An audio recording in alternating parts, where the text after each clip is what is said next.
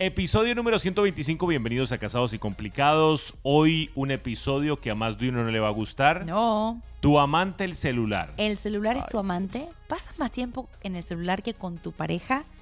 Pre- ¿Eso te trae problemas? Pregúntate esto. Mm, ¿Alguna vez has peleado con tu pareja que por sí el que celular? nosotros sí. Bueno, pues Sí. entonces si comenzamos con esa pregunta, ya nos vamos a dar cuenta que hay un problema. Comencemos, vamos directo al grano, Laurita. Dale, peleamos, siempre. Eh, ¿Hemos peleado por culpa del celular? Hay muchas maneras de pelear por el celular y muchas razones por las cuales peleamos por el celular y las vamos a empezar a enumerar. Una de las que nos pasa a nosotros es que a veces cuando yo le hablo a Santi o él me habla a mí porque es no, mutuo. no, no, un Ay, momento, no vamos a empezar. Comencemos por el principio. ¿Hemos peleado por el celular? Sí. Sí. ¿Por qué? Porque Laurita no me presta atención Pero mientras está en el tú celular. tampoco me prestas, pero a mí no me ofende eso. Yo lo dejo pasar. Santi no lo deja pasar.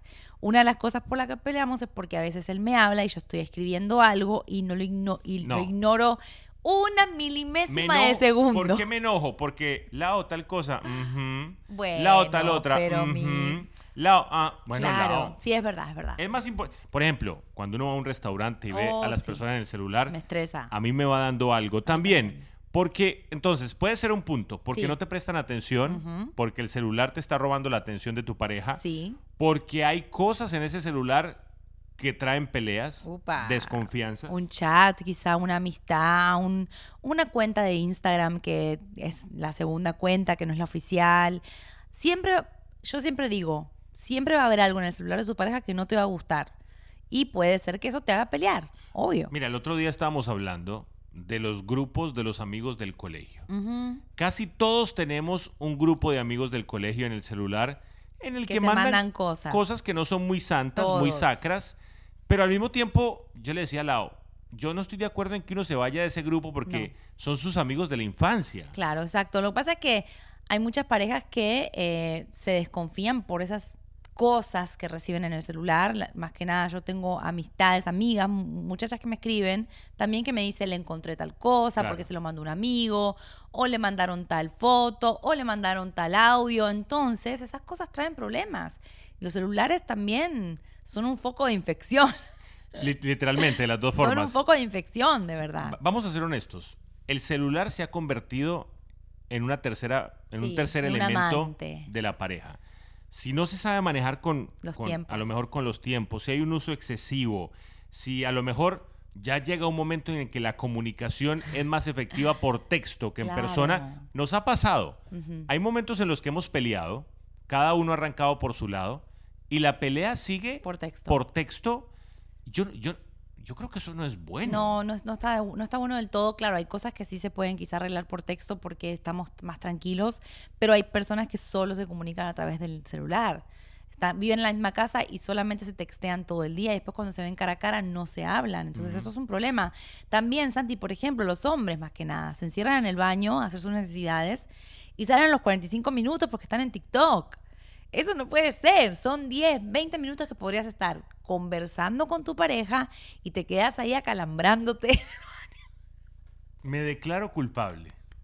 Miren, ¿saben qué pasa? Les voy a contar una intimidad. No, bastante qué asco. Hay momentos, Nadie quiere saber. hay momentos en los que entro al baño, pasan Qué cinco asco. minutos y ¿Y ya qué- hice lo que tenía que hacer. Qué asco. Pero me quedé en TikTok. No se puede. ¿Sabes que eso es malo, no? Yo sé. Para tu cuerpo. A los 15 minutos Laurita me dice, ¿Estás sal, bien?" ya terminaste. Seguramente estás solo en TikTok. Exacto. Caigo en cuenta. Y ojo. Estoy acalambrado y digo, Laurita tenía razón. Salgo, le digo sal porque me preocupa su salud, Por no porque, tóxica.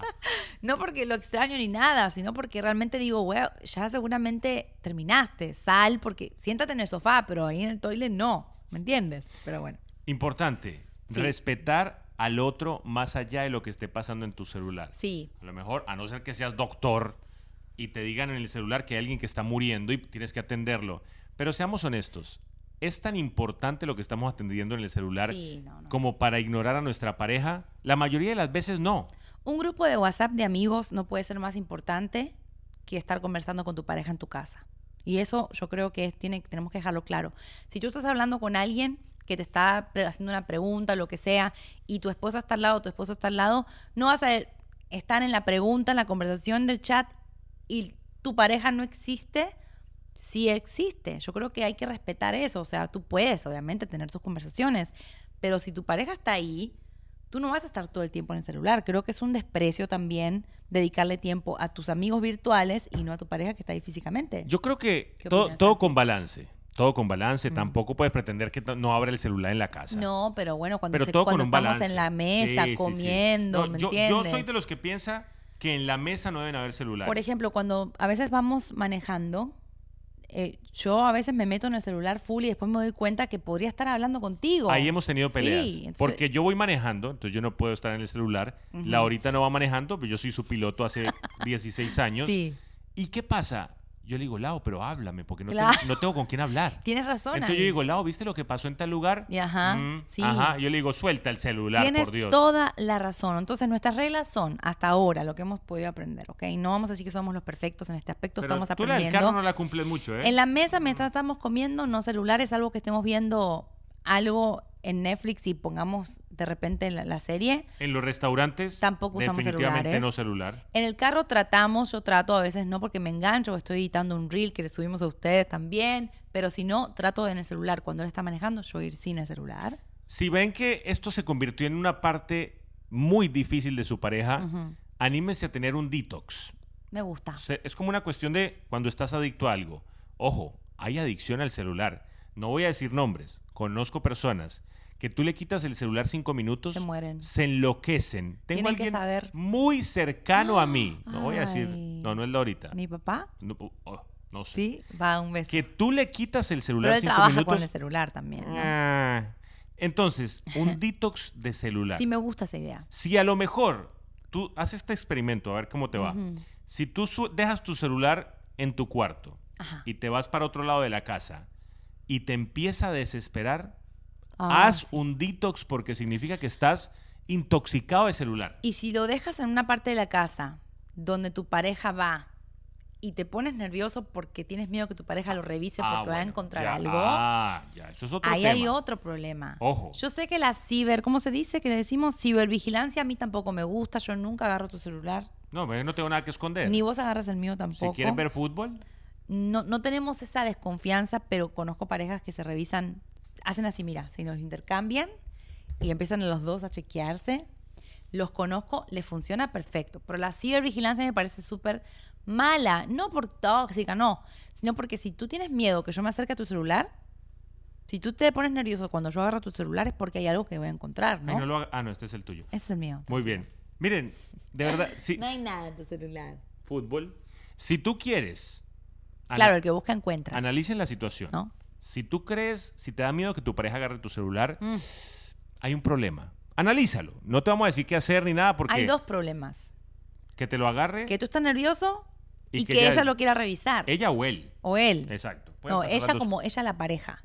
No Muy puede bien. ser. o Por ella. ejemplo, ¿qué hacemos nosotros que nos ha funcionado mucho? Cuando sacamos a los perritos a pasear, Sí. vamos sin celular. Nada. ¿Por qué? Porque si uno va con celular, automáticamente uno está distraído. Pero en ese caso, cuando sacamos a los perritos a caminar, no nos queda de otra sino hablar, entretenernos entre nosotros, no tenemos más distracciones. ¿Nos ha funcionado? Sí. Las parejas cada vez están hablando menos, pasando men- menos tiempo juntos, quizá en la misma casa, pero no juntos, no conversando, no haciendo hobbies juntos. Eh, yo creo que es malo porque estamos eh, invirtiendo en las relaciones digitales más que en las relaciones personales y físicas que podemos tener en casa. A nosotros nos gusta, por ejemplo, Santiago ahora está leyendo muchos libros, Me encanta. él se pone a leer, yo me siento al lado con el celular, Sí. yo pero, estoy distraído en algo también. pero él me habla y yo automáticamente bajo el celular y lo voy a escuchar. ¿Por qué? Porque mi prioridad es que él está al lado mío, hay carne y hueso, Ojo, ¿me no entiendes? somos perfectos. Seguimos peleando por el celular No, de vez yo en lo cuando. uso mucho. Pero honestamente, honestamente, hemos, nos hemos propuesto cambiar un poco eso más por respeto a la pareja. El balance es bien difícil, Santi. Pues ¿eh? claro, porque tienes este aparato que es muy entretenido Sí, y lo tienes constante. Aquí está Oli eh, buscando el juego. y constantemente estás distraído por eso, pero de todo, de todo corazón.